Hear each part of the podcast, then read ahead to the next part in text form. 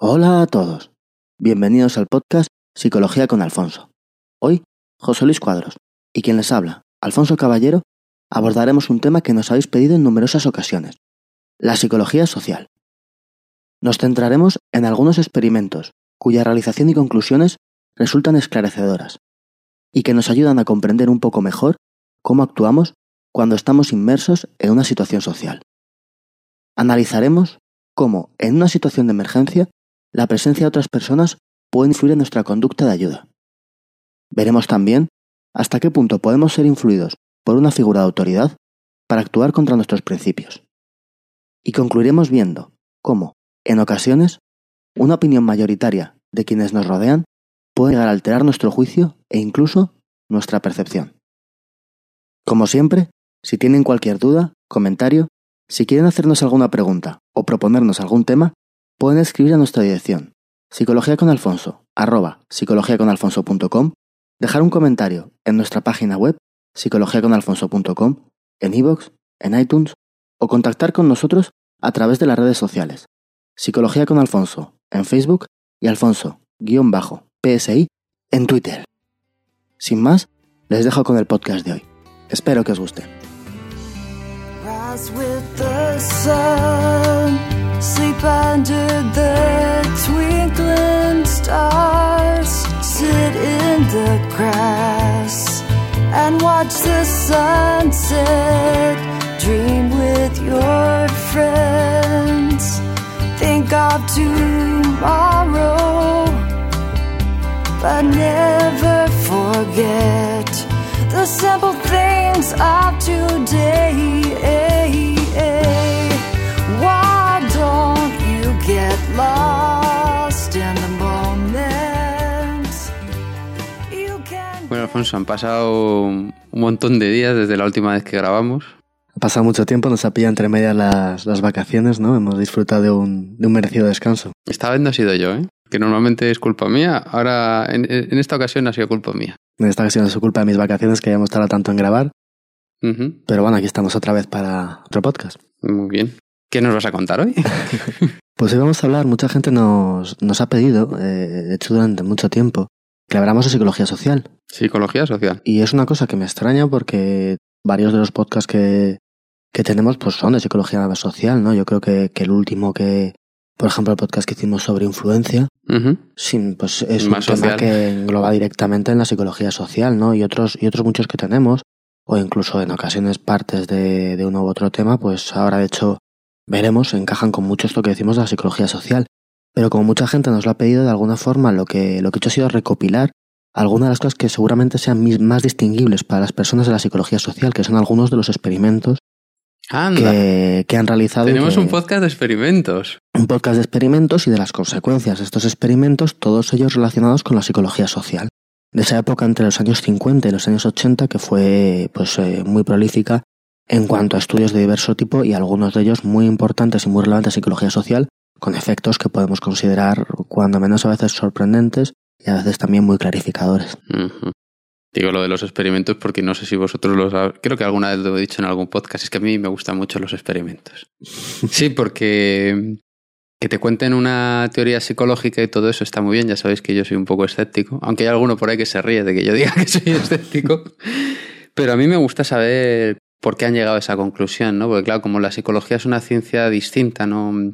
Realmente tú haces una teoría y compruebas si las cosas que pasan encajan con tu teoría. Y si encajan bien, y si no, pues la igual la tienes que ampliar o la tienes que. O sea, quiero decir, no es como una ciencia deductiva, como pueden ser las matemáticas, ¿no? Que partes de unos axiomas y es más fácil llegar a conclusiones. Entonces, claro, a mí me gusta ver los experimentos, ver Claro, que. ver el porqué de estas cosas Claro. decimos que son así en la medida en la que se puede, que ya sabemos que hay ocasiones donde es muy complicado siquiera pensar en comprobar algo, ¿no? Pero en este caso sí, desde luego vamos a hablar de, de algunas, de algunas cuestiones con experimentos cuyas conclusiones pues son tangibles, están ahí. Luego se podrá pensar sobre qué extraemos de aquello, pero desde luego lo que sucede lo vamos a ver muy claramente. Si quieres, si se quiere hacer algo serio, hay, hay que ver por qué se llega a una conclusión. Yo lo pienso así, no simplemente que, no sé, yo hay una tendencia en el mundo que la gente repite una frase. Recuerdo cuando hablábamos de la, de la comunicación no verbal. Pues eh, repite una cosa y todo el mundo acaba, acaba creyéndoselo. Y claro, por eso a mí me gusta ver los experimentos y, pero bueno, que me estoy enrollando. Cuéntanos, cuéntanos. que, eh, Podcast, este va a estar chulo. Pues bueno, el primer experimento de- del que vamos a hablar surge fundamentalmente de un incidente que se nombra muchísimo en, en casi cualquier manual de psicología social, que sin embargo algunos autores han puesto en duda que sea tal cual se nombra. En el 2008 o 2010 se publicó un artículo en el cual decían que bueno, que al final ese suceso había acabado siendo como una especie de, de- fábula que se utilizaba para justificar algunas de las cosas o algunas de las conclusiones que saca en psicología social o para de alguna forma dar importancia a la psicología social.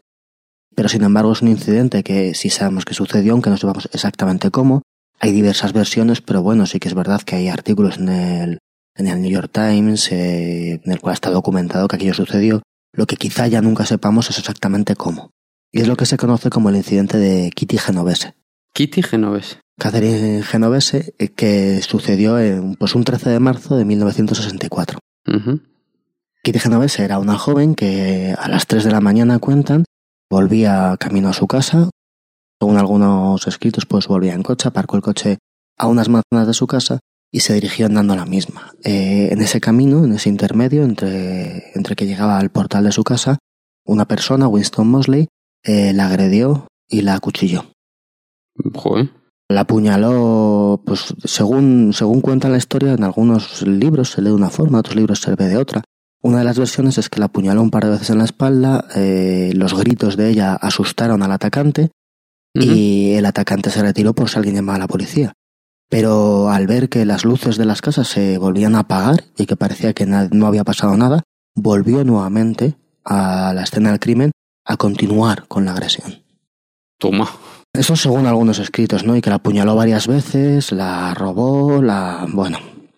Y el caso es que, bueno, esta es una versión, que es que el hombre la agredió y luego volvió a irse, y otra versión es simplemente que el hombre la agredió repetidas veces. Y nadie hizo nada. La ¿no? cuestión es que en 37, 38 personas, se supone, ya te digo que esto luego, pues bueno, no sabemos exactamente cómo sucedió, pero cuentan que 37, 38 personas vieron eh, el apuñalamiento en Queens, un barrio de Nueva York, Pero ¿cómo es y hasta media hora después nadie llamó a la policía ni nadie alertó a ninguna autoridad. No me lo creo.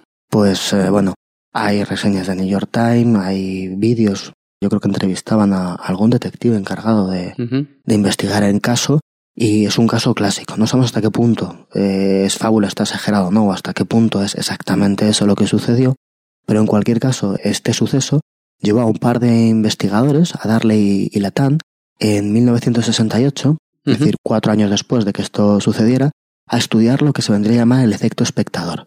¿Es posible que el número de personas que vean algo haga que tendamos a no ayudar? Si somos más personas los que estamos viendo un suceso en el que en una emergencia deberíamos actuar, ¿es posible que se inhiba nuestra reacción de ayuda por el hecho de que seamos muchas personas? Cuantas más espectadores haya, será más fácil que no hagamos nada. Pues esto es lo que se dispusieron a investigar a raíz de este, de este suceso del asesinato de Kitty Genovese. O sea, lo que te estoy entendiendo es por lo que se dice muchas veces, ¿no? Mm, Que cuando hay muchas personas pueden hacer algo, al final no lo hace ninguna. Exactamente.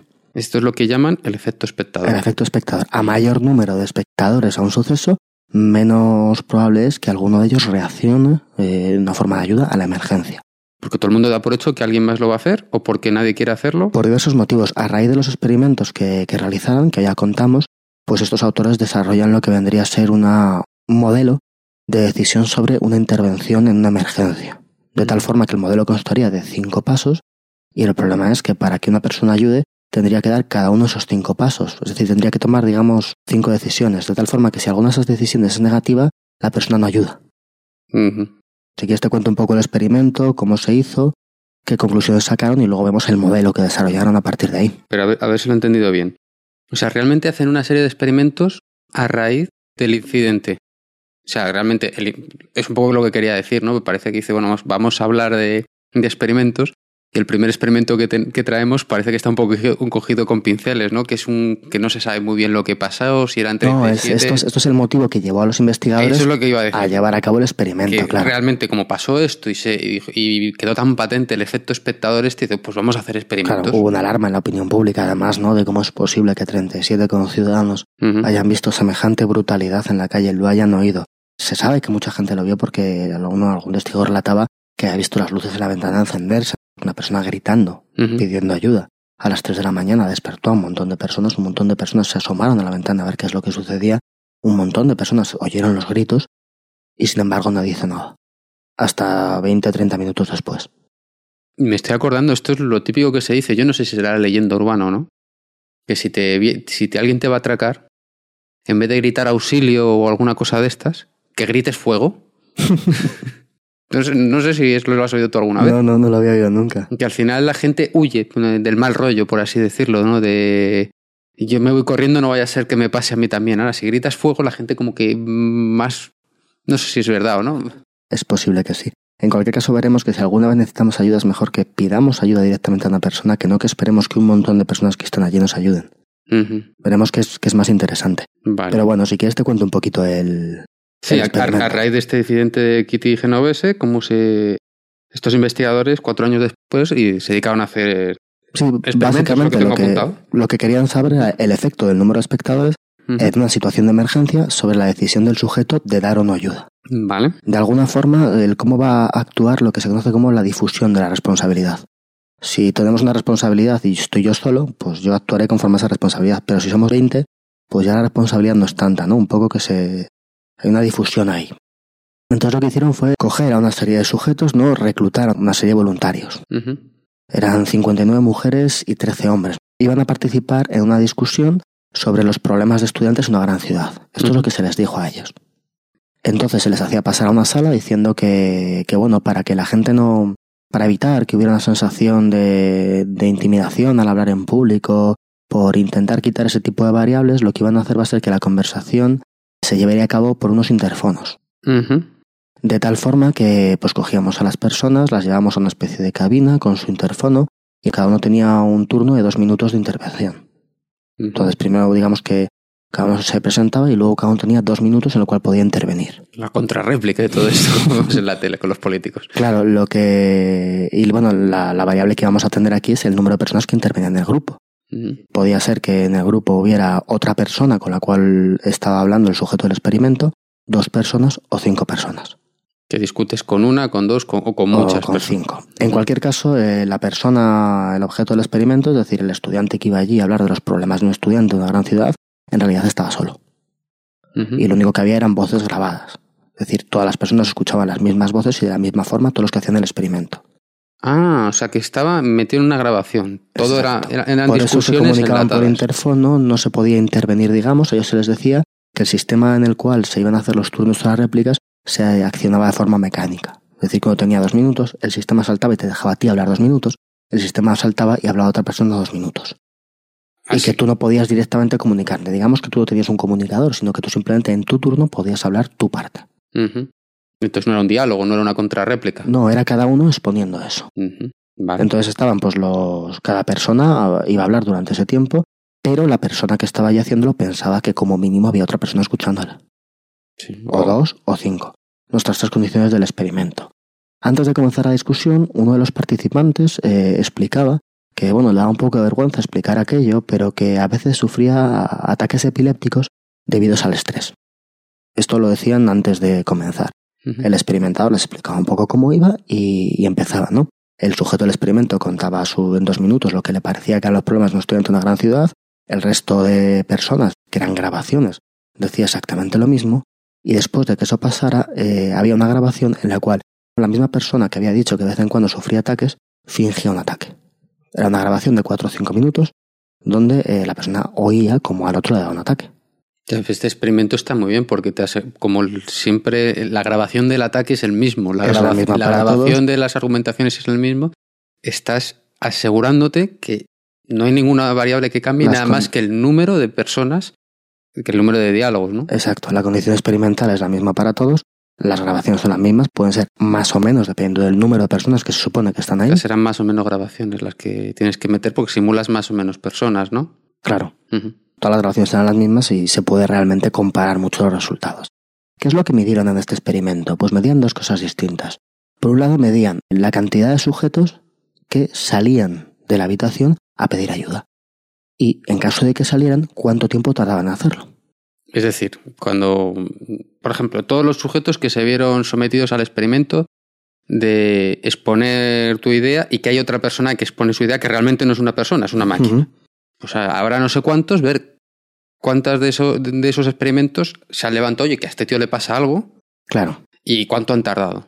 Y una vez que se han levantado, que no son todos, pues cuánto tardan en levantarse. Claro. En cada una de las tres condiciones. Estoy hablando con otra persona, con dos personas más o con cinco personas más. Que realmente no son personas, son grabaciones. En pero realidad él- no, para él sí. es lo que el, el sujeto del experimento pues pensaba. Y esto es lo que se midió. ¿Con qué se encontraron? Pues básicamente se encontraron con que lo que era la hipótesis del, del experimento, que es que ayudarían menos cuantos más fueran y tardarían más en ayudar, se cumplía espectacularmente.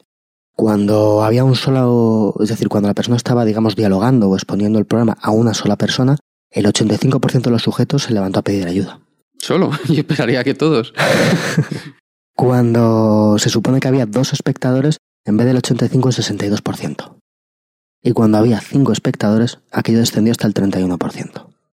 Madre mía. Por otro lado, el tiempo que tardaron, cuando había un solo espectador, tardaron sobre 50 segundos en atender a la persona que se supone estaba, estaba sufriendo el ataque. Cuando había dos espectadores, aquello subía a 93 segundos, y cuando había cinco espectadores, llegamos ya a 166 segundos. Madre Es decir, dos minutos y medio. Se ve claramente que el efecto espectador aquí queda contrastado, es decir, cuantas más personas estén presentes en una situación de ayuda, es menor la probabilidad de que alguien decida ayudar y además va a tardar más tiempo en hacerlo. Es a partir de, de estos resultados donde los autores pues elaboran un modelo de, de cinco pasos, tal forma que para que una persona intervenga se tienen que dar estos cinco pasos.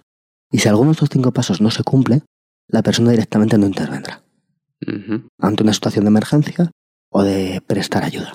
Sí, pero bueno, parece muy claro, ¿no? Quiero decir, eh, además me- los dos nombres que se le han puesto me parecen muy acertados. Efecto espectador y dilución de la responsabilidad. Difusión de la responsabilidad, sí, sí. Claro, o sea, si estoy yo solo con esta persona, soy yo quien tiene toda la responsabilidad porque no hay nadie más que le pueda ayudar. Claro. Ahora, si hay 50, oye, ¿y ¿usted por qué no ayudó a este? Pues dígaselo a los otros 49. claro. En cualquier caso, ta- también decir que la mayor parte de las ocasiones, como ha dicho un 85%, la mayor parte de las personas eh, entendieron y respondieron ante la amenaza. Cuando decimos que la persona tarda más o muchas personas no dan ayuda, eso no significa que las personas no pensaran que era un ataque o no pensaran que alguien estaba sufriendo. De hecho, las personas se mostraban nerviosas, se mostraban sin saber qué hacer, se mostraban de alguna forma afectadas. Que no, no es que no se, no es que pensaran que no pasara nada, Mm. porque eran más. Pero sobre todo esto, es decir, que nuestra tendencia a ayudar se ve muy muy mediada por el número de personas que consideremos están ahí. A partir de estos resultados, en cualquier caso, los autores elaboran un modelo. Un modelo de cinco pasos con el programa que estamos diciendo, que cada paso te da la, digamos que da la posibilidad, para entendernos, de no intervenir a la persona o de pasar al paso siguiente. Sí, que es una, es una cadena. Si se rompe cualquiera de esos cinco eslabones... No lo hacemos. al- Tienen que no cumplir los cinco para que realmente no ayu- no ayuda. El primer paso, por supuesto, eh, es que nos demos cuenta. si una persona no se da cuenta de que algo está pasando, si no atrae la atención, evidentemente no va a verse una conducta de ayuda. Ahora, cuando decimos darnos cuenta, no nos referimos únicamente a percibir, sino también a en qué condiciones lo estoy percibiendo, cómo me encuentro. Por ejemplo, una persona que tiene prisa, tiene estrés o quiere llegar a algún sitio, es posible que incluso ya ni siquiera se plantee ayudar. Pues también depende de lo que vea. Mira, como ejemplo de esto, Darley y Bateson en, en el 73 hicieron un experimento con, bueno, con unos seminaristas. El experimento consistía en lo siguiente. Se llamaba a los seminaristas, uno a uno, ¿no? Y se les hacía rellenar uno- unos cuestionarios de personalidad. Vale. Y después de llenar el cuestionario de personalidad, se les decía que eh, lo rellenaran y que después iban a dar una charla en un edificio cercano, un edificio pues colindante, ponle a una manzana, ¿no? En un... La cuestión es que eh, había dos variables en este experimento. Una de ellas es sobre qué iban a dar la charla y otra de ellas era lo que podríamos llamar una condición de prisa. La charla iba a versar sobre dos temas distintos. Una de las charlas sería, pues puesto luego ni daban una charla ni nada, ¿no? Pero uno era sobre el tipo de puestos de trabajo para los graduados del seminario y la otra posibilidad de dar la charla era curiosamente sobre la parábola del buen samaritano. Eso te iba a decir, que iba a ser de la ayuda. o algo así.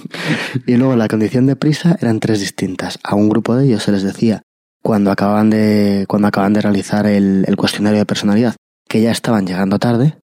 A otro de ellos les decía que si salían justamente entonces llegarían justos de tiempo. y a otros les decía que, bueno, les sobraba un par de minutos o tres, pero que fueran yendo. Es decir, una condición de alta prisa, de media prisa y de baja prisa, por así decir. Mm. A partir de ahí, ¿qué sucede? Que en medio del camino, un experimentador, compinchado con los que estaban pasando el test, pues aparecía tirado y, y tosiendo, mm, pues fingiendo estar mal, cerca de las escaleras para entrar en el siguiente edificio.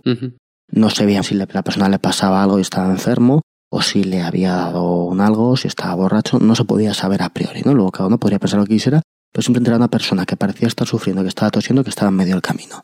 El resultado es que solamente en general el 40% de las personas ayudó a esta persona. Pero El 40% de los seminaristas 40% ayudó, nada de los más. seminaristas, pero con unas diferencias muy marcadas con las condiciones. Era mucho más influyente la condición de prisa que la condición de, digamos, su estado mental, ¿no? Por la charla que iban a dar. En una condición de baja prisa, el 63% de las personas se para ayudar. En una condición de prisa media, el 45%. Y en la condición de prisa alta, vete ahora que ya vas llegando tarde, solamente el 10% se paró para ayudar. Madre mía.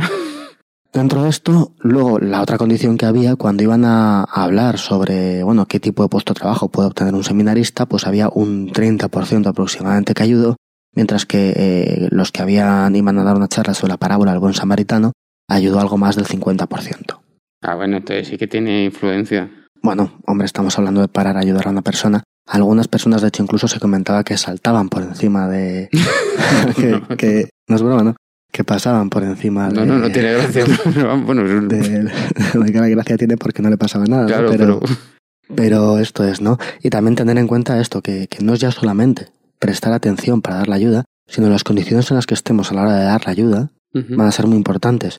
Y también, claro, a todas estas personas se les hizo pasar un test de personalidad, que era un test de personalidad real. Y en esencia vieron que era mucho más importante el efecto de la situación que el efecto de cómo eran. Sí, está claro, porque si me dices que cuando un tío ya no llegaba, solo un 10% le ayuda, y cuando tienen un poquito margen para llegar, el 63%, es seis veces más. En Sin cambio, embargo, luego en muchas ocasiones, ¿no? Pues tendemos a si no ha ayudado esa persona, es que esa sí no ayuda. Y en muchas cosas tenemos que ser conscientes de que cuando alguien ayuda, no Ah. solamente porque esa persona no quiera ayudar, sino que las circunstancias pesan muchas veces más incluso que cómo sea esa persona o en lo que esté pensando. Claro, claro. Porque la otra variable, que era lo que iban a dar la charla, que al final lo que iban a dar la charla te viene a decir lo que esta persona tiene fresco en la cabeza. Claro, que claro. tiene que tener en la Bueno, cabeza. lo que tiene en ese instante, ¿no? Porque vas, vas a la Claro, charla que vas a dar en dos minutos, estás en ello, claro. Claro, y pasas, mm, bueno, eh, de 30% al 50%, pues no llega al doble. Es menos, ¿verdad? Menos del doble, sí. Menos que lo otro. Este es el primer paso, ¿no? El, el darnos cuenta de alguna forma, junto con un montón de ejemplos, no simplemente que lo veamos, ¿no? Vale, o sea que es verlo y verlo en... Sí, percibirlo, evaluarlo y digamos que co- con el tiempo, con la pausa suficiente como para poder seguir dando pasos a la hora de prestar ayuda. El segundo paso sería considerar, una vez que nos hemos dado cuenta, considerar si lo que pasa eso no es una emergencia.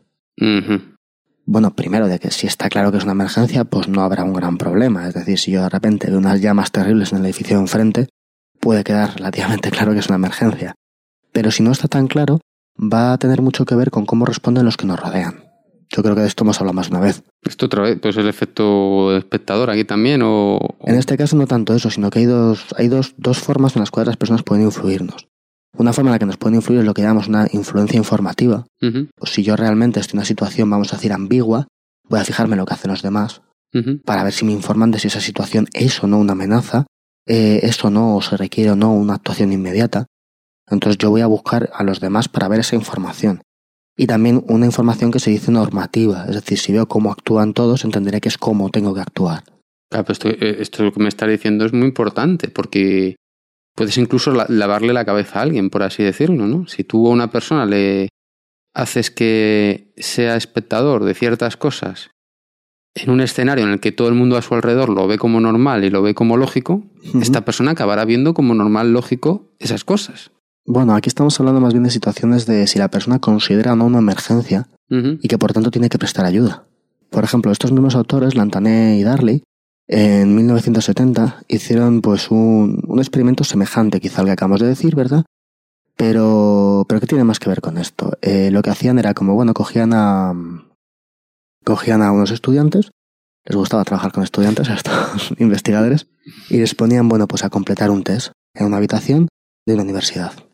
Había tres condiciones experimentales, que el estudiante lo rellenara él solo en la habitación, que lo rellenaran tres estudiantes en la habitación o que lo rellenaran un estudiante y dos cómplices, Y dos cómplices. cómplices del experimentador, un estudiante y dos supuestos estudiantes. ujú. ¿Qué es lo que hacían a continuación? Pues a través de una trampilla de ventilación iban metiendo humo en la habitación. Un humo que aparentaba ser peligroso, no, no, Que era verde ahí. no era aquello que alguien estaba fumando en el cuarto al lado. Aquello era, era humo y en cantidad y poco a poco iba llenándolo, ¿no? ¿Y qué sucede? Bueno, cuando, la- el- cuando los, eh, los sujetos del experimento estaban solos, el 75% de ellos, más o menos rápidamente, dejaron de hacer el test y se fueron a preguntar que qué estaba pasando, que ya había humo. Cuando ya no era solamente uno, sino que eran tres, tres, eh, tres sujetos del experimento, es decir, tres estudiantes, ya solamente el 38%. Si no, ellos pues seguían haciéndolo. Se miraban unos a otros y bueno, pues seguían el 38% hasta que alguien, el Pa- 38% de las veces que se hizo el experimento se levantaron. No de recuerdo ellos. cuánto tiempo duraba el experimento, a lo mejor eran cuatro minutos o cinco minutos, ¿no? ¿no? No vas a echar humo ahí hasta que hasta que se que no, no, no quepa más, ¿no? Pero bueno, ellos pues esperaban y miraban a ver. Cuando solamente estaba un tipo que estaba haciendo el, la encuesta, el test, lo que sea, el 75% de ellos se levantaban en el tiempo y preguntaban. Cuando había tres estudiantes, ya el 38%. ujú. Cuando había un estudiante y dos cómplices, los cómplices claramente No iban a hacer nada. pasaban de hacer absolutamente nada, en ese caso fue el 0% los que se levantaron a hacerlo.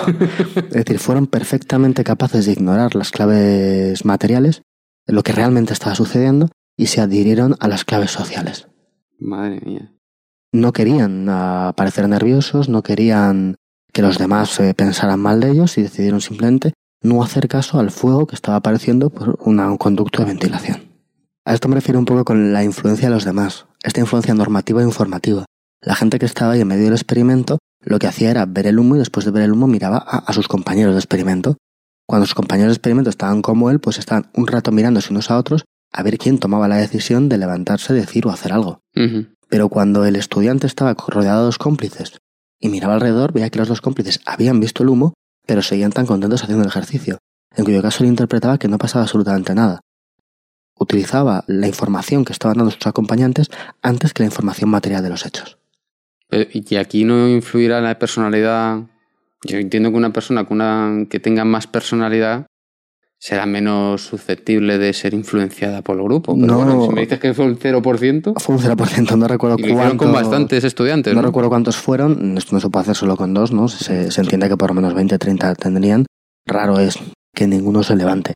También es cierto que cuando hay una información entremezclada, es decir, cuando no tenemos muy claro de si es o no es una emergencia, muchas veces la información social prima sobre, sobre otras cuando tenemos una ambigüedad de las personas, ¿no? ¿Qué hago lo que los demás? Aquí está un poco también introducido el fenómeno de la ignorancia pluralista. Como en ocasiones en un grupo, algún día hablaremos, hablaremos directamente de ella.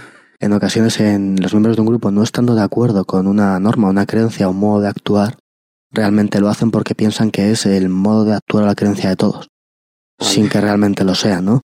Esto también puede pasar un poco cuando de repente están tres personas y una persona decide no hacer nada porque entiende que ese grupo que se acaba de generar, bueno, pues aquí es que no hacemos nada, ¿no? Claro. O a lo mejor alguno de estos es de esta universidad y aquí de vez en cuando sale humo. Y, y cada uno que decide no hacer nada, viendo que los demás no hacen nada, está provocando, está retroalimentando esa misma acti- actitud en los demás. Exactamente, exactamente. Madre mía.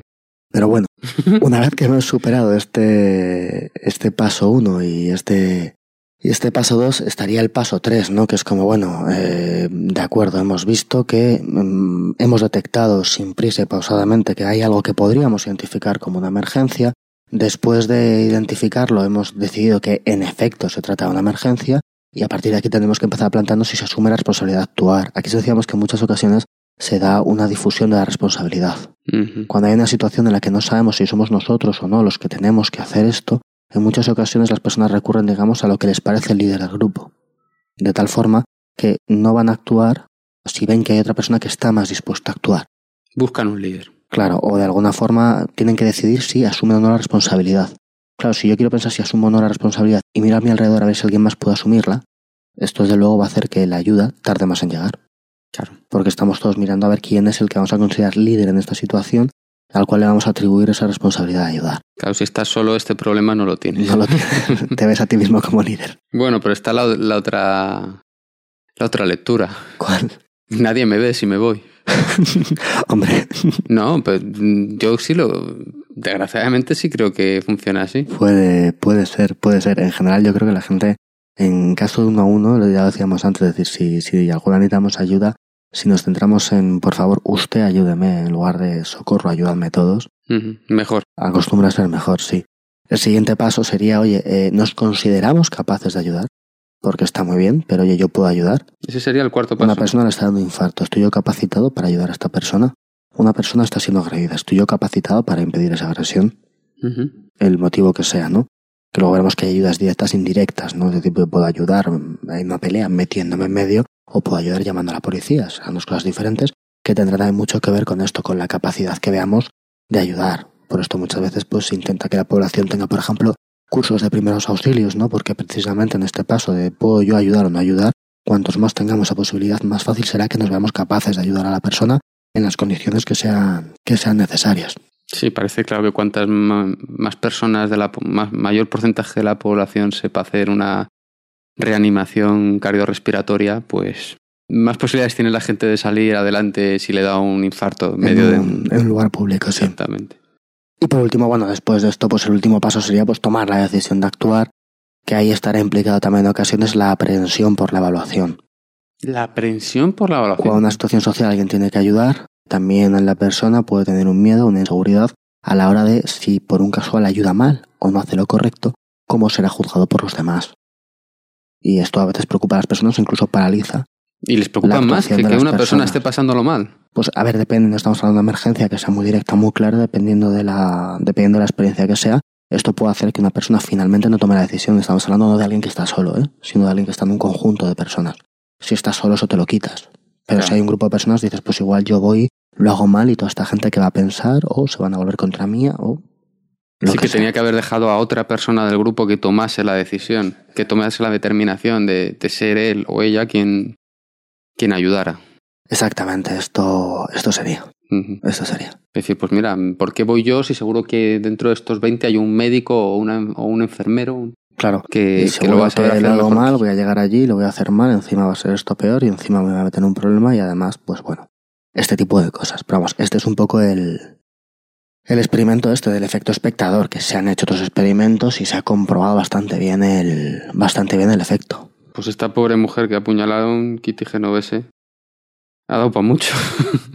Ha dado para bastante, es decir, de hecho sí, se empezaron a estudiar muchos de estos temas a partir precisamente, claro, de, de un acto así que quieres que no atrae mucho la atención y también la curiosidad, por supuesto, de los investigadores. ¿Y se ha investigado también cómo hacer que la gente ayude más? Pues por de pronto, cuando la gente lee o se informa sobre el tipo de conductas altruistas, luego hay más posibilidades de que ayuden en esa situación. ¿Ah, sí? Es decir, la gente que nos esté escuchando ahora saldrá a la calle y tendrá muchas más ganas de, muchas más ganas de ayudar a alguien en, en esta circunstancia. Y es razonable. Bueno, sí lo hemos visto con, el, con los seminaristas que iban a hablar de la parábola del buen samaritano. Claro, claro, es razonable, ¿no? El, si eres consciente de que esto sucede, es más fácil que tengas un comportamiento, digamos, más racional en esa circunstancia. O seas más capaz de dar el primer paso porque sabes que si no puede producirse una parálisis.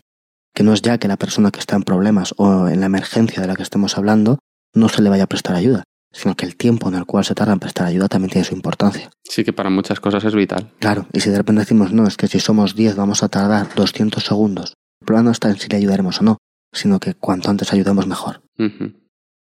Bueno, ya hemos visto un poco el, el efecto espectador, ¿no? Pues vamos con nuestro, nuestro segundo experimento de, de psicología social. Un experimento que ya hemos tratado en, en varias ocasiones, que ha aparecido. Sobre todo yo creo que, que lo tratamos un poco, no tan en profundidad, pero lo tratamos un poco cuando hablamos de los seis principios de la influencia de Cialdini. Y hablamos un poco de la influencia de la autoridad. El experimento de, de Milgram. Ese es muy famoso. Es famoso, es famoso. El experimento Milgram empezó pues con unos anuncios en los periódicos, unas cartas que se enviaban a las, pe- que se enviaba a las personas, en las cuales pues se ofrecía una recompensa de cuatro, cuatro dólares y medio para colaborar en un experimento en la Universidad de Yale. Estamos hablando pues de 1961-62. Entre esos otros años hubo unos mil participantes Mucha gente. en el experimento. Luego veremos que el experimento tiene entre 15 y 20 formas de llevarse a cabo. El experimento se llevó y luego fueron cambiando algunas de las premisas del experimento. Eso no parece muy, muy lógico, ¿no? Luego luego, veremos por qué. Sí, sí, es, es relativamente lógico. Ah, Bueno, telefónicamente se hablaron con ellos, ¿no? Y se les daba un día y una hora para que fueran allí a, a realizar el experimento. Cuando llegaban al, al lugar donde les habían citado, se encontraban a, a dos personas. Una de ellas, supuestamente, había ido allí para hacer el experimento y fingía ser un contable de 47 años, muy, muy simpático, y en realidad era un cómplice del, del experimentador. Y otra, que iba a actuar durante todo, el, durante todo el experimento como experimentador, que iba con bata, tenía 31 años y pues parecía un típico investigador serio por decirlo de alguna forma. Se les pagaba lo prometido, 4 o 5 dólares, y para justificar lo que sucedía, a los sujetos del experimento se les leía, se les explicaba lo siguiente. Les decía que los psicólogos habían desarrollado muchas teorías para explicar cómo, cómo aprende la gente eh, materias distintas, y algunas de las más conocidas se trataban en, en un libro, ¿no? Y les enseñaban un libro sobre aprendizaje. Decían que una teoría que la gente, una teoría parte de que la gente aprende cuando se le castiga si se equivocan. Y una aplicación común de esta teoría tiene lugar cuando los padres pegan a los niños y hacen algo malo. Si se supone que el hecho de pegar una forma de castigo hará que el niño aprenda a recordar mejor, habrá que ver que cómo aplicar esto. Y como no se sabe mucho acerca de los efectos del castigo sobre el aprendizaje, porque casi no se han realizado estudios verdaderamente científicos sobre el tema con seres humanos, Esto es lo que Pues, decían. ¿no? Claro. Entonces decía, bueno, pues no, no sabemos qué cantidad de castigo es mejor para el aprendizaje y tampoco si hay diferencias entre quién da el castigo, si un adulto aprende mejor que una persona más joven o mayor que el mismo, o muchas otras O cosas. sea que a este señor lo que le están diciendo es que le van a meter un experimento viendo cómo castigándole o no van a, va a aprender más deprisa o menos Claro. deprisa una Lo que persona. finalmente les acaban diciendo es, oye, queremos descubrir cuáles son los efectos que tienen algunas personas sobre otras, como maestros, como aprendices, y el efecto del castigo sobre el aprendizaje en esta situación. Y entonces, como bueno, por eso les voy a pedir que uno de ustedes haga de maestro y otro de ustedes haga de aprendiz. Una vez que esto se hacía, pues básicamente, digamos que se hacía un sorteo. Un sorteo en el cual a uno le Amañado, tocaba supongo. ser maestro, a otro tocaba ser aprendiz y por supuesto estaba amañado. Siempre todos los participantes iban a ser el maestro. Y el, y el otro, el, el contable. 47 años, me has dicho. El contable de 47 años siempre iba a ser el aprendiz, ¿no? Al aprendiz se le llevaba a la habitación de al lado con el maestro para que lo viera y se le decía que, que, bueno, que había que prepararle para recibir el castigo, se le ataba en una silla y se le ponían unos electrodos. ¿no? Se le echaba un poco de crema, se le ponían los electrodos y se decía que se ataba para que no se moviera al recibir las descargas eléctricas y que se daba un poquito de pasta al electrodo para evitar las quemaduras. O sea que el castigo que iba a recibir el aprendiz, es decir, el contable de 47 años, que realmente no es un contable, sino que es un compinche, consistía en descargas eléctricas si fallaba las respuestas a las preguntas que le, que le iba a dar el- la otra persona que era realmente el- la- a la que estaban estudiando en el experimento. Exactamente. En ese instante el aprendiz pues mostraba preocupación, ¿no? Esto, esto no sé si me gusta. y se le explicaba que aunque las descargas podían ser muy dolorosas, no causaban daño en los tejidos. Joder. Una vez hecho esto, se llevaba al maestro separado, ¿vale? Eh, estaba en otra habitación. Se llevaba al que iba a hacer de maestro, el objeto del experimento en definitiva, a un generador de descarga con 30 botones, con, con un piloto de botón de color rojo cada uno de los botones, con una etiqueta donde aparecía el voltaje. El voltaje correspondiente iba desde 15 hasta 450 voltios, de 15 en 15. Bien. Cada cuatro botones, más o menos cada 60 voltios, pues había una etiqueta que especificaba cómo era la descarga. Las etiquetas eran descarga ligera, moderada, fuerte, muy fuerte, intensa, extremadamente intensa, severa y por último XXX. ¿Vale? O sea, la última de todas no tenía ni, ni calificativo, que era la que iba de 435 a 450 voltios, que era el, el máximo voltaje disponible. En ese instante se cogía al maestro y se le indicaba cómo funcionaba, le ponían un electrodo y pulsaban el botón de 45 voltios, daban una descarga y ese era el único botón que funcionaba. Pero él daba una descarga para hacerle ver que en efecto la máquina funcionaba. O sea que realmente la otra persona no iba a recibir persona en prácticamente ningún momento recibía ninguna descarga. ninguna descarga. Ninguna. Pero no lo sabía. El, el- el objeto de experimento pensaba que, No lo sabía que iba hecho, a enchufarle. Cuando él cogía un electrodo y daba el botón, le daba descarga, claro. Claro, para... Le decían, prueba con esta, mira, toma, te la descarga y ahora nos vamos a poner a hacerlo. Una vez aquí, pues explicaban la tarea que tenía que realizar, que era un poco, pues, formar parejas, ¿no? Es como si, pues no sé, yo por ejemplo te leo ordenador gris, eh, micrófono negro, libro rojo, taza blanca. Y entonces luego yo tendría que leerte pues eh, libro y tú tendrías que responder rojo. En esto consistía el experimento. Yo leía cuatro palabras emparejadas y luego te preguntaría, oye, ¿y a esta de ellas qué le corresponde? Si respondes bien, estupendo. Si respondes mal, te cae descarga. Muy bien. Entonces, esto era, esto era lo que, lo que había. Y bueno, pues iban que administrarla poco a poco y siempre el maestro tenía que anunciar, anunciar por un micrófono a la otra persona o a través del tabique a la otra persona cuál era la descarga que le iba a dar. O sea, el de la bata es el que le decía al, al, al sujeto de experimento cuánto voltaje le iba a dar de castigo No, al otro. se lo decía el, el sujeto del experimento, el que hacía de maestro.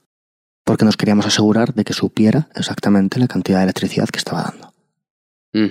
Es decir, la persona que iba a dar la descarga, que se supone que estaba dando las descargas, nos asegurábamos de que antes de que diera cualquiera de las descargas, Lo dijera en voz alta. lo dijera en voz alta para que, oye, ¿sabes perfectamente la cantidad de descarga que estás dando? Sí, sí, Mm. lo sé. Si en algún momento el, el sujeto dudaba o preguntaba al, exper- al experimentador, pues el, el experimentador tenía una serie de frases que podía decir. A la primera queja diría, por favor, continúa. A la segunda queja, el experimento requiere que continúe. A la tercera queja, es absolutamente necesario que usted continúe. Y a la cuarta queja, no tiene otra opción, tiene que continuar. Estas son las frases que puede decir el experimentador con su bata que estaba allí acompañando al, al maestro. Si la persona se preocupaba por las heridas, le decían lo mismo que antes habían dicho al sujeto compinchado, que no se preocupe, que allí los daños no eran permanentes. Y si decía que el aprendiz no quería continuar, que a veces el aprendiz decía que no quería continuar, decía, bueno, tanto si el aprendiz le gusta como si no le gusta, usted debe continuar hasta que haya aprendido todas las palabras correctamente. El aprendiz que es otro compinche. El aprendiz que es, que es el compinche. Por eso decías que había distintas variantes, ¿no? Claro, ahora veremos que hay distintos cambios, no explicaremos todas porque no son 15, 17, son muchas, pero bueno. La primera vez que se realizó el experimento, el, el maestro, el que funcionaba de maestro, ni escuchaba ni veía al aprendiz. Las respuestas llegaban mediante unas luces que se encendían pues en un, en un monitor, en un aparato, y entonces él veía si la respuesta era la 1, la 2, la 3, la 4, veía si era la correcta y aplicaba o no la descarga. Enchufaba ahí. En estas condiciones, el 100% de los sujetos llegó a 450 voltios. Es decir, todos. Todos llegaban a apretar el botón de las 3X, aun sabiendo que hacía daño, sin pensar si era mucho o poco. Cuando esto lo hicieron, los experimentadores dijeron, algo falla. O sea, hemos cogido a una gente muy malvada o algo está fallando en el experimento. Y entonces lo que hicieron fue eh, hacer que hubiera una retroalimentación entre el maestro y el aprendiz. que le viera la cara o algo así, ¿no? En este caso lo que hicieron fue grabar unas quejas que se pondrían eh, según el voltaje al que estuvieran. Pero era un vídeo, era un audio. Un audio. No, le, no le veían. Entonces hasta los 60 voltios no había ninguna queja, entre 75 y 100 una pequeña queja, entre 120 eh, gritaba que le empezaba a doler, en 135 pues quejidos, poco a poco pues diversas versiones de sáqueme de aquí, no quiero continuar, me niego, según iban subiendo el voltaje. A partir de 250 no puedo soportar el dolor, con 270 un grito agónico, y a partir de un punto que me niego a seguir con esto, ¿no? Gritos violentos, hasta que en el máximo ya es un no contesto. En esa condición, en la condición de estar escuchando los alaridos de la persona, las quejas y todo lo demás, el 62,5% de las personas llegaron al final. En este experimento de Milgram, que se ha repetido muchas veces y no es solamente ahí, es decir, en España me parece recordar que se hizo, no recuerdo si en los 90, yo creo que se llegó al 90%. En el modo este de escuchar las quejas. Creo que era en el modo de escucha, la condición no se llamaban 4 o 5. Sí, Somos más sádicos en España, Alfonso. puede ser, puede ser. me gusta pensar que no. Cuando llegaron a esta conclusión se dieron cuenta de que, bueno, eh, esto podrá estar influido por muchas cosas, pero no parece tener sentido que las características personales de las personas influyan mucho, porque si no sería que en una muestra aleatoria repetidas veces hemos cogido un 60% de las personas sádicas, ¿no? Pues parece mucho. Milgram tiene su, tiene su explicación, ¿no? Eh, de alguna forma Milgram lo que interpreta con todo esto es que el individuo cuando se pone en esa posición, digamos que pasa a estar a un estado agente. Esa persona empieza a ser el instrumento, en este caso del experimentador, que además es un científico por tanto tiene su respeto. De tal forma que la responsabilidad moral se ve desplazada hacia cumplir la misión que me ha encargado esta persona con autoridad, en este caso por ser un científico, más allá de respetar las normas morales que podía tener antes de empezar. Si lo dice esta persona tan importante que iba con su bata, que parece que, que controla tanto la situación, es su responsabilidad, él sabrá por qué se hace. Y yo me borro del mapa. Un poco una cuestión así, es decir, de, de alguna forma nos sentimos instrumentos, nos transformamos como un agente de otra persona y por tanto realmente nos preocupa mucho más el cumplir lo que me están diciendo que el hecho de pensar lo que estoy haciendo. También hay, hay otras cuestiones que tenemos que tener en cuenta. Por ejemplo, el hecho de que lo- los castigos estén graduados de 15 voltios en 15 voltios. ¿Por qué? Porque si yo me niego de repente a dar eh, 300 voltios, ¿por qué no me negué a dar 285? Y al mismo tiempo, al estar siendo de 15 en 15, digamos que al principio pues no me parece tan mal. A mí al principio dar una Vas pequeña, cayendo poco a poco. una pequeña descarga eléctrica a alguien por el hecho de, de- de que falle, pues igual hasta es bueno para estudiar. Cuando de repente la persona se empieza a quejar, bueno, pues es un poco de dolor.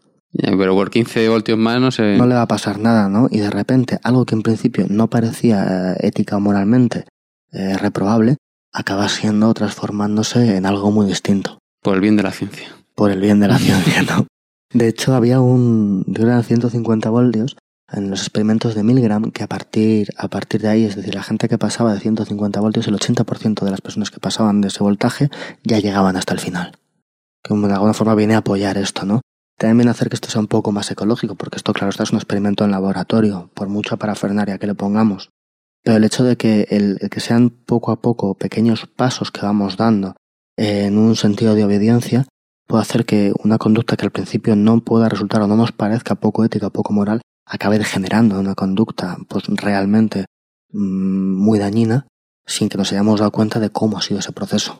Claro, eso te, eso te iba a decir, que esto tiene implicaciones para todo, para la sociedad, para la educación, cómo, cómo alguien se vuelve malo, cómo alguien se vuelve sádico. El experimento de Milgram venía, venía hecho al caso de ver cómo en la Segunda Guerra Mundial se habían cometido qué tipo de tropelías y cómo personas normales habían sido capaces de cometerlas. Entonces, esta, esta escalada, Es el ir poco a poco y que te lo diga alguien que es una Claro. autoridad. esto es, y esta escalada pues influye mucho en el hecho de que en un principio cuando la persona empieza no se dé cuenta o pueda no, no caer en lo que aquello implica. Pero bueno, sobre todo eso, que la responsabilidad de la acción se delega, ¿no? Y, y la autoridad del sujeto, pues eh, digamos que el sujeto se siente responsable hacia la autoridad pertinente, pero no de lo que está haciendo. Ahora, ¿por qué digo que hay muchas, muchas variaciones de este experimento? Porque también este experimento sirvió para comprobar otra cuestión, y es que depende mucho de cómo sea la situación entre los que hemos llamado el maestro y el, y el aprendiz, depende de cuál sea la situación y cuál sea el grado de cercanía, para que la gente prosiga o pare de dar las descargas. Es diferente, ya hemos visto en el primer experimento que estaban separados y el que la persona que daba las descargas no sabía lo que estaba pasando al otro, que en el caso de escuchar los gritos, que en el caso de estarlo viendo, que en el caso de estarle tocando. De hecho, hay una versión del experimento en la cual lo que cambian es que el aprendiz tiene que poner las manos sobre un electrodo. Y si no las pone, se le dice al que está ejerciendo de maestro que le coja la mano y se la ponga en esa condición paran antes. Entonces hay un montón de un montón de cambios para ver esto, para ver en qué circunstancias o cómo afecta que pues realmente las condiciones que se dan para que la persona pueda o no pueda hacer esto. Ya hemos visto que en ausencia de retroalimentación, por ejemplo, a un 100%, si retroalimentamos con la voz, que es el caso que hemos visto, que es el más general, sería un 62%. Si, si la persona está en otra habitación y escucho simplemente sus golpes, es un 65%. Si la persona está en la misma habitación en vez de una habitación distinta, ya desciende a un 40%. Lo que hemos dicho antes, eh, la proximidad por tacto. Si yo obligo al maestro a que ponga la mano en la placa al aprendiz, ya desciende a un 30%. Si no está presente la figura del, del experimentador, el experimentador va dando indicaciones, pues ya baja un 20%. Si no está en la sala, el No está en la sala, sino que digamos El que se señor de la bata. El señor de la bata. Sino que digamos que se lo dice por teléfono, pues ya desciende a un 20%, ¿no? Hay muchas condiciones experimentales muy diversas que, bueno, tienen su interés. Yo la conclusión que saco de esto es que es peligroso, ¿no? Que cuando hay figuras que consideramos que tienen autoridad, es peligroso porque tenemos tendencia a, vol- a volvernos meros instrumentos de esa figura que consideramos que tiene autoridad. Sí, sí. Una, una cosa es que, hombre, yo si, si yo voy a hacer un experimento con un psicólogo, pues yo no voy a pretender saber más psicología que ese señor, ¿no? Pero si este señor, por muy psicólogo que sea, a mí no me puede llevar a hacer cosas que no son morales. Claro. O incluso a mirar, por ejemplo, una de las circunstancias que se daban era que, digamos, el experimento era igual, pero el que hacía de maestro solo leía las palabras, ¿no? En ese caso, un noventa y pico por ciento de las personas esperaban hasta el final indiferentemente sin que pararan y dijeran, oiga, esto no puede ser. Como que solo leía las palabras. En lugar de, de dar la descarga, digamos que leía las palabras, el otro acertado equivocaba y el experimentador era el que fingía aplicar las descargas. En ese caso, un noventa y pico por ciento lo vio normal. Claro, porque es que ya el que está dando el botón no Es soy él, yo. No soy responsable, pero aún así. Aún así dice, mira, yo no, aunque se- simplemente esté leyendo esto, estas ¿no? palabras, yo no quiero participar de esto. Claro. A esto me refería con que, bueno, era interesante ver, no voy a contar todos, ¿verdad? Porque Porque si son 15 variantes con No más de mil... Ya he dicho 6 o 7, ¿no? Pero bueno. Casi todas estas, en cualquier caso, pues ya con, con 40, con 40 objetos de, de experimentación, es decir, se ha, se ha investigado en profundidad. No es el experimento de Milgram, que es eso, lo hemos contado en otras ocasiones, pero bueno, ya que lo hemos contado en otras ocasiones y siempre un poco, un poco así rápido, pues convenía contarlo con un poco más de profundidad, ¿no? Mm. Y después de este, el experimento de, de Milgram, ¿no? Eh, otro experimento también eh, yo creo que muy, muy famoso y muy conocido.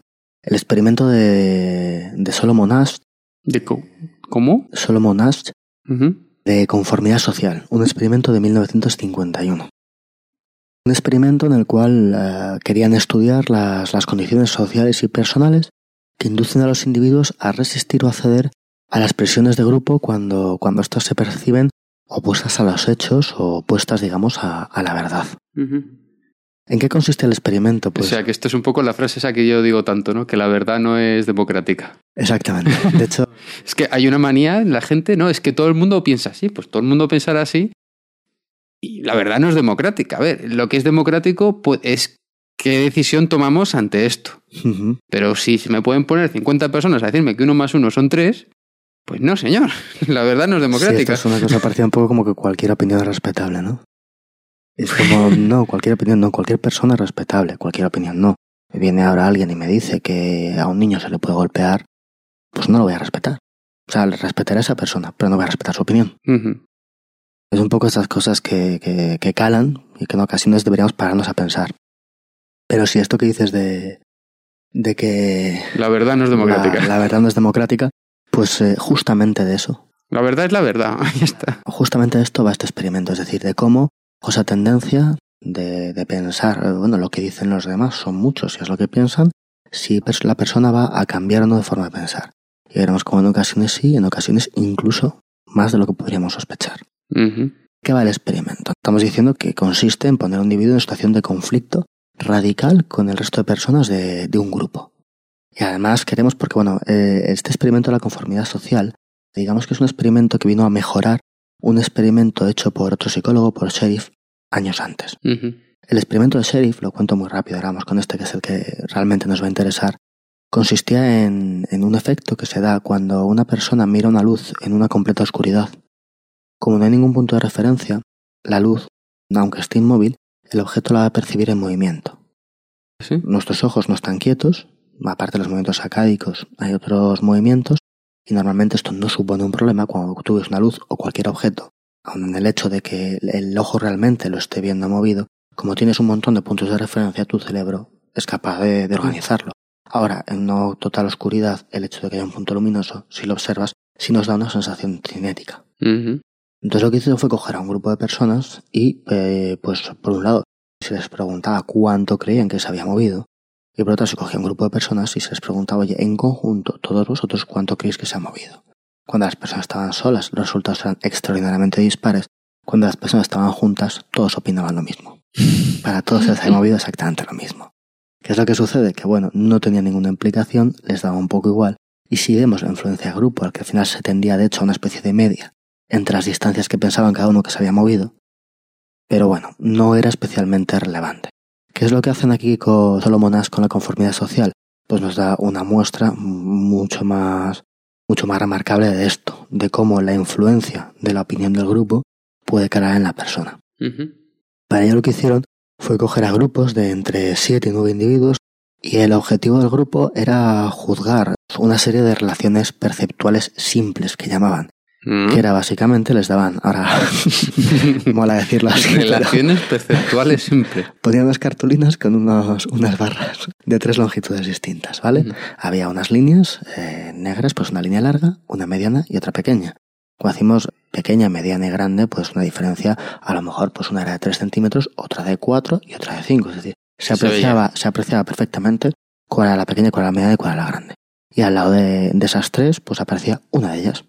Y los sujetos tenían que decir, oye, ¿cuál es la que está en, en esta parte de la cartulina? ¿La primera, la segunda o la tercera? Decir, una cartulina con las tres y otra separada y tú decías, bueno, pues es la pequeña, es la grande o es la, o es la mediana, ¿no? Y en esto consistía, es decir, cogíamos a siete u ocho personas y, bueno, pues las sacábamos y cada una de esas personas iba diciendo cuál pensaba que era la respuesta. Por separado. Todos juntos en la misma mesa y en orden, ¿vale? Cada uno, cada uno iba diciéndolo. Pero se veía claramente cuál era, ¿no? Se veía claramente cuando se hizo el, el experimento con el grupo control, eh, me parece que hubo dos fallos de ciento y pico. Y se supone que son porque alguien no, no explicaría bien aquello o porque alguien no se dio cuenta. La prueba era muy simple y en ningún caso se pretendía se pretendía medir la destreza a la hora de comparar una barra mediana con una barra mediana, ¿no? El caso es que, eh, a excepción de uno de los miembros del grupo, el resto estaban compinchados para contestar lo que querían los experimentadores. Siempre hacéis lo mismo. Y son unos compincheros. y los experimentadores, ¿qué es lo que querían? Pues básicamente las primeras láminas contestaban todos de forma correcta, pero a partir de la tercera o la cuarta lámina, todo el grupo empezaba a contestar algo incorrecto. Menos claro, menos, menos el sujeto del experimento que estaba allí viendo ojiplático como la gente no era capaz de decir si una línea pequeña correspondía con una línea pequeña. ¿Y le miraban mal?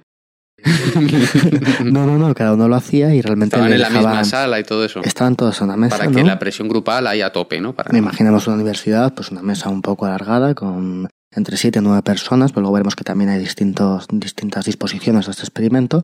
Pero nada, pues a lo mejor había cuatro personas antes, tres, cuatro personas antes, luego él decía lo que le parecía, luego los demás, y se iban pasando una lámina a otra, pues entre 12 y 18 láminas se hacían, ¿no? Y claro, las personas que están, que están ahí, pues veían que las personas en su entorno estaban respondiendo de forma contradictoria a algo que era evidente a todas luces. Además de algo que era evidente a todas luces, el grupo que me está diciendo que, que está diciendo algo absolutamente contrario a lo que yo pienso o a lo que yo tengo la experiencia, lo tengo aquí. Está al lado mío, es decir, no es que me digan estos han respondido lo que sea, ¿no? Además de esto, pues claro, yo tengo que responder en voz alta, tengo que decir al resto del grupo, no, oye, no, yo opino lo contrario. Y no puedo echar a nadie la culpa. En el experimento que acabamos de ver, eh, bueno, pues la cosa es que el experimentador me dijo, ¿no? Este señor de la bata que sabe Entonces mucho. yo lo hacía. Aquí en este caso a mí nadie me está diciendo nada. Es decir, yo puedo, yo puedo hacer lo que quiera. Y bueno, después de hacer este experimento, lo que se hacía era entrevistarles y preguntarles de una forma más concienzuda, después de explicarles de qué iba el experimento, por qué habían contestado como habían contestado. Pero bueno, si consideramos 50, 50 sujetos de este, de este experimento, del experimento base, lo primero que llama la atención de Salomon Asch es que se produjo un, un movimiento muy pronunciado hacia la mayoría. Una tercera parte de las estimaciones que se realizaron, cerca de mm, 32-33%, se acercaban a las estimaciones del grupo. Cuando digo estimaciones quiero decir que cada vez que pasaban una, una lámina respondían, ¿no? Sí, que como ya han dicho todos estos que es la mediana, aunque yo veo claramente que es la grande, pues digo que es la mediana. Claro, eh, si en total había, pues digamos que había 12 láminas que pasaban. Y de las 12 láminas que pasaban, 8 eran en realidad las que el grupo, digamos que decía mentira. Había otras cuatro que no, que coincidían. No- No van a decir que no en todas, para que resultara más creíble. Pues de esas ocho, cuando lo, lo sumas por toda la gente que fue, el 30% de todas las presentaciones que se hicieron, la gente se equivocaba a favor del grupo. Un 30%. Insistimos en que realmente no llegaba al 1% cuando se pasó la prueba. Es decir, cuando se pasó la prueba nadie se equivocaba. Al grupo de control. Por otro lado, el, el efecto de la mayoría no era realmente complejo. Es decir, el 68% realmente respondía, respondía lo correcto. Y otra cuestión bastante relevante es que había diferencias individuales muy grandes en cuanto a las personas que estaban pasando la prueba. Había personas que dijeron a todo lo que el grupo y había personas que dijeron lo que era. Claro, eh, yo es que veo esos dos, pero el que a veces hacía caso a grupo y otras veces no. Un 25% de las personas eran totalmente independientes, un 33% de las personas, digamos que desplazaban su opinión hacia más de la mitad de, de las pruebas, decían lo que el grupo, y un 75% en algún momento hicieron caso al grupo. A pesar, decimos, de que era evidente que el grupo no lo estaba, no, no lo estaba haciendo bien.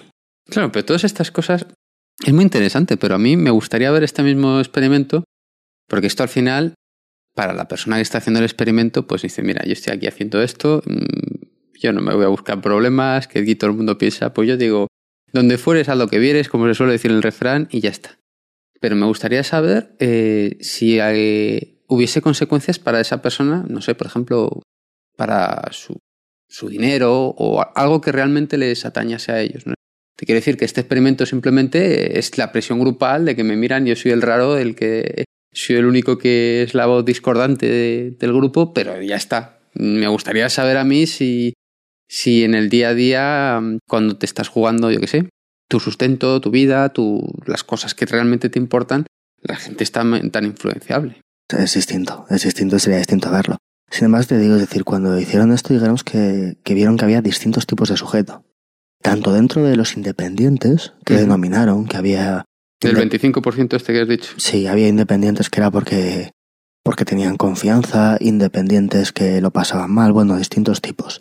Pero dentro de los sujetos que, digamos, se sometían a las normas grupales, que se sometían a la, a la opinión del grupo, había un pequeño grupo de ellos que re- lo que decían a posteriori del experimento era que habían llegado a percibir las estimaciones de la mayoría. Claro, es que eso es brutal. Eso, es- eso es- Esa, esa es la cosa, es decir, había tres tipos, digamos, de sujetos a los que se someten.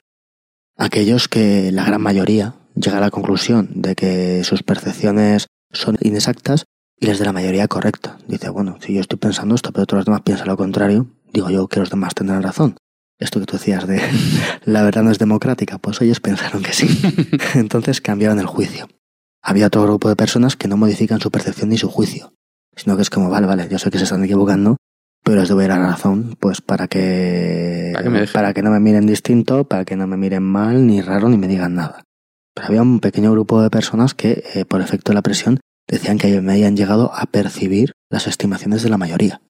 Pues esto es muy grave. Esto es grave. Esto de todas formas hace, hace no mucho se ha hecho un experimento diferente porque aquí estamos hablando de una tarea que es extraordinariamente sencilla, como hemos visto.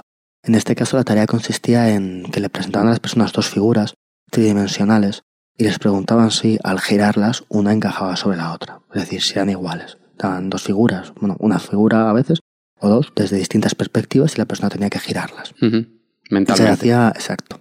Y se hacía un experimento de una forma semejante, ¿no? Se ponían a varios juntos. Lo que pasa es que en este caso utilizando técnicas de neuroimagen. ¿Técnicas? De neuroimagen. Y vieron que en algunos casos era eh, la zona de la percepción del cerebro la que experimentaba variaciones según iba afectando a la persona la opinión de los O demás. sea, las técnicas de neuroimagen son unas técnicas que con algún aparato eh, de alta ver, tecnología O bien consiguen qué ver. parte del cerebro está funcionando por el consumo de glucosa, por algún isótopo, de la forma que sea, ¿no?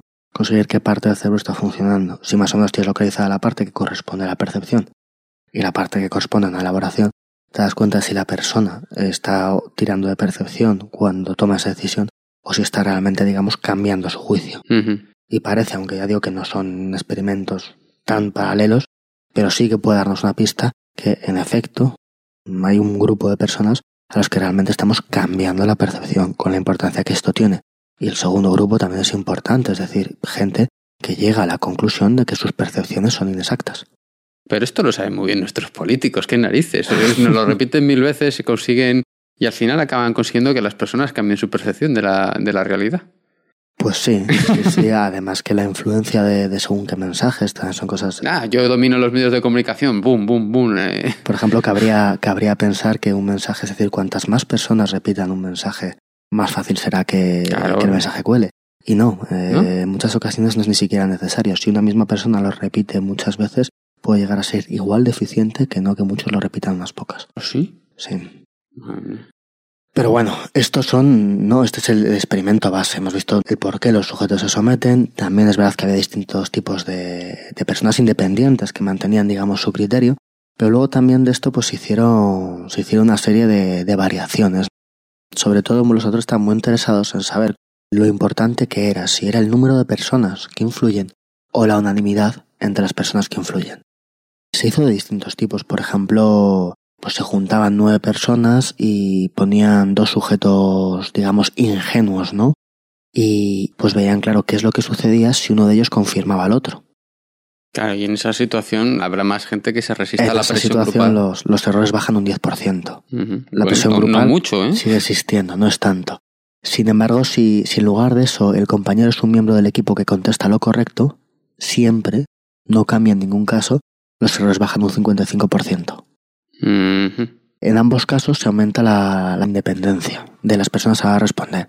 Se hicieron distintos experimentos. Cuando digamos que el grupo era de dos, una persona compinchada y un sujeto del experimento, prácticamente no había ningún efecto de grupo. Un grupo de dos, Tú piensas No una cosa y otra. exactamente. Un grupo de dos no es un grupo. En el momento en que eran dos, aumentaba bastante. Que eran tres, quiero decir.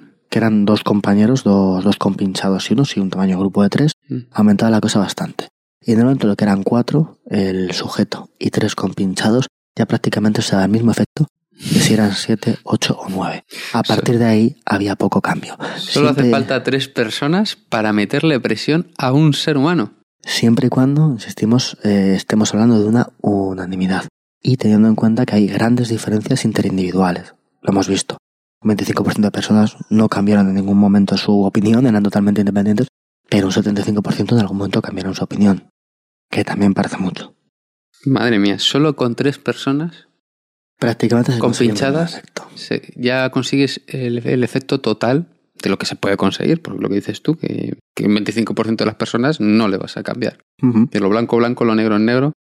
Y, me- y lo diré otra vez, la verdad no es democrática.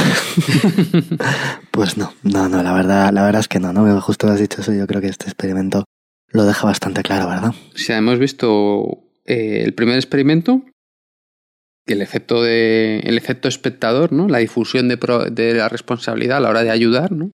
El efecto espectador de darle estos cinco pasos, eh, que es una cadena, que se aplica al principio del eslabón débil, que si cualquiera de estos cinco pasos se rompe, no vamos a, a prestar ayuda. En efecto, y como según más gente haya, más tardamos y menos probable es que una persona, que una persona ayude. Reciba ayuda. Y, y luego hemos visto, hemos visto el experimento de Milgram, famoso, Que ya lo hemos que- hablado más una vez, pero bueno, lo hemos explicado con un poco más de detalle. que otra vez, eh, aquí esta vez, eh, otra vez es lo mismo, ¿sabes? Este tío será muy importante, pero se está equivocando, está haciendo algo que no es ético. Es la presión de la autoridad, el argumento de autoridad. Creo que alguna vez lo hablamos cuando salían siempre las mismas personas en la tele debatiendo de las cosas. Bueno, pues este señor será muy experto en una cosa, pero no puede ser experto en todo, ¿no? Claro. Pero es que habla tan bien que seguro que tiene razón.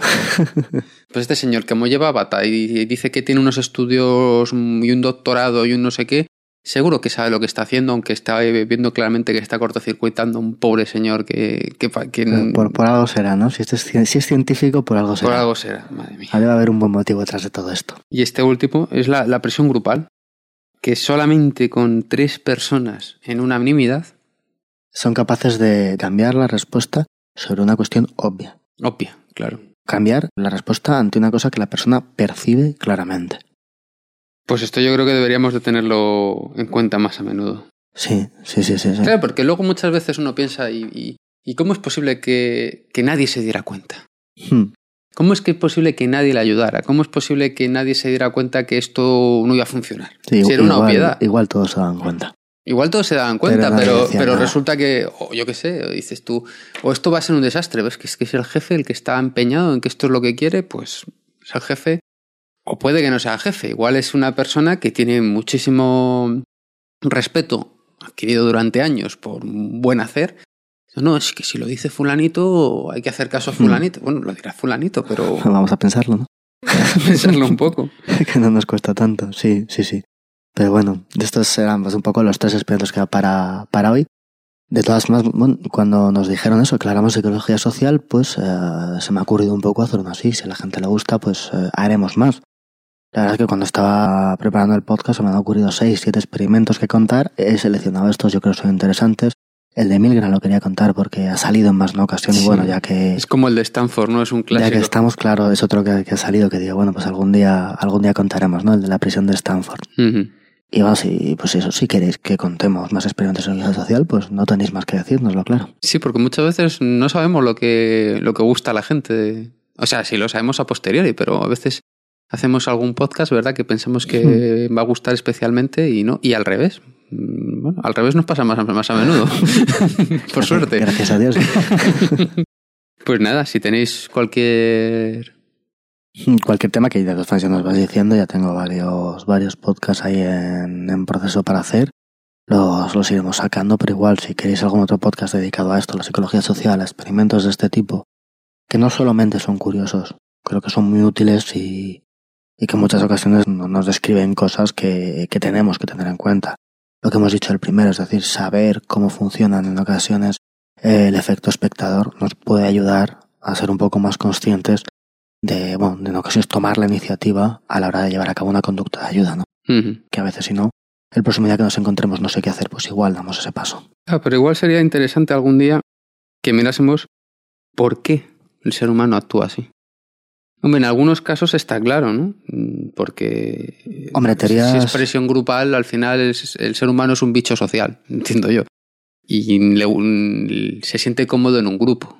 Sí, no, no cabe ninguna duda y la conformidad grupal es un factor importante. En cuanto a cuándo intervenir o no en una conducta de ayuda, hay otras teorías que digamos que un poco más podríamos llamarlas económicas, en el cual se establecería un equilibrio entre el coste de dar la ayuda y la recompensa de darla. Hay, hay diversos tipos de teoría que intentan eh, pues, ver más por qué hacemos esto. Pero es, es verdad que cuando hablas de un principio de, digamos, una psicología experimental, el llegar al fondo, al por qué, en ocasiones no es posible.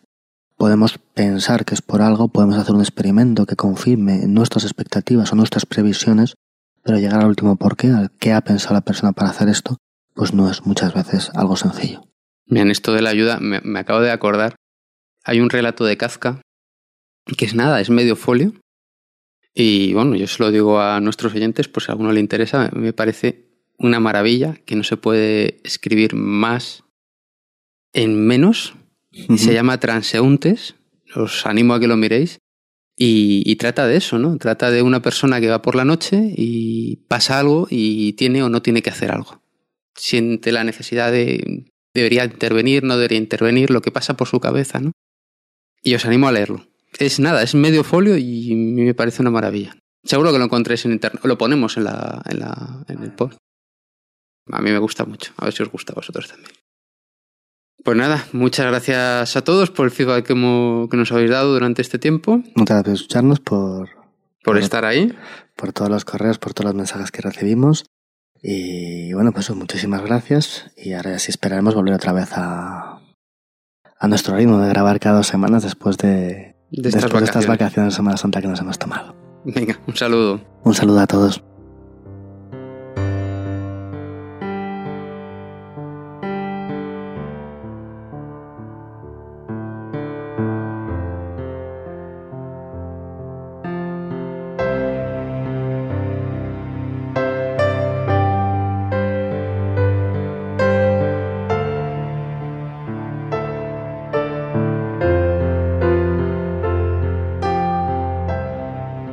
Transeúntes, por Frank Kafka. Cuando uno sale a caminar de noche por una calle y un hombre, visible desde muy lejos, porque la calle es muy empinada y hay luna llena, corre hacia nosotros, no le detenemos, ni siquiera si es débil y andrajoso, ni siquiera si alguien corre detrás de él gritando, le dejamos pasar, porque es de noche y no es culpa nuestra que la calle sea empinada y la luna llena.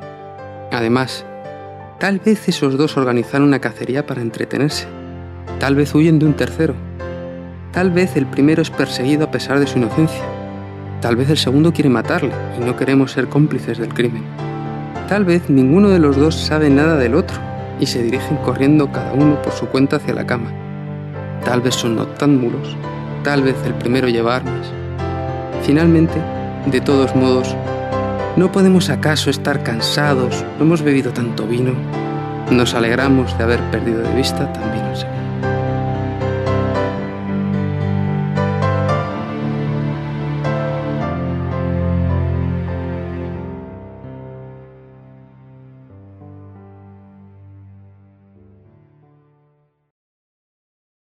La música de introducción al podcast es Get Lost de Ann Davis, del álbum Letters, Prayers and Journal Entries. La música de la sintonía de despedida es Rainbow, de Benjamin Lambert, del álbum Crystallium.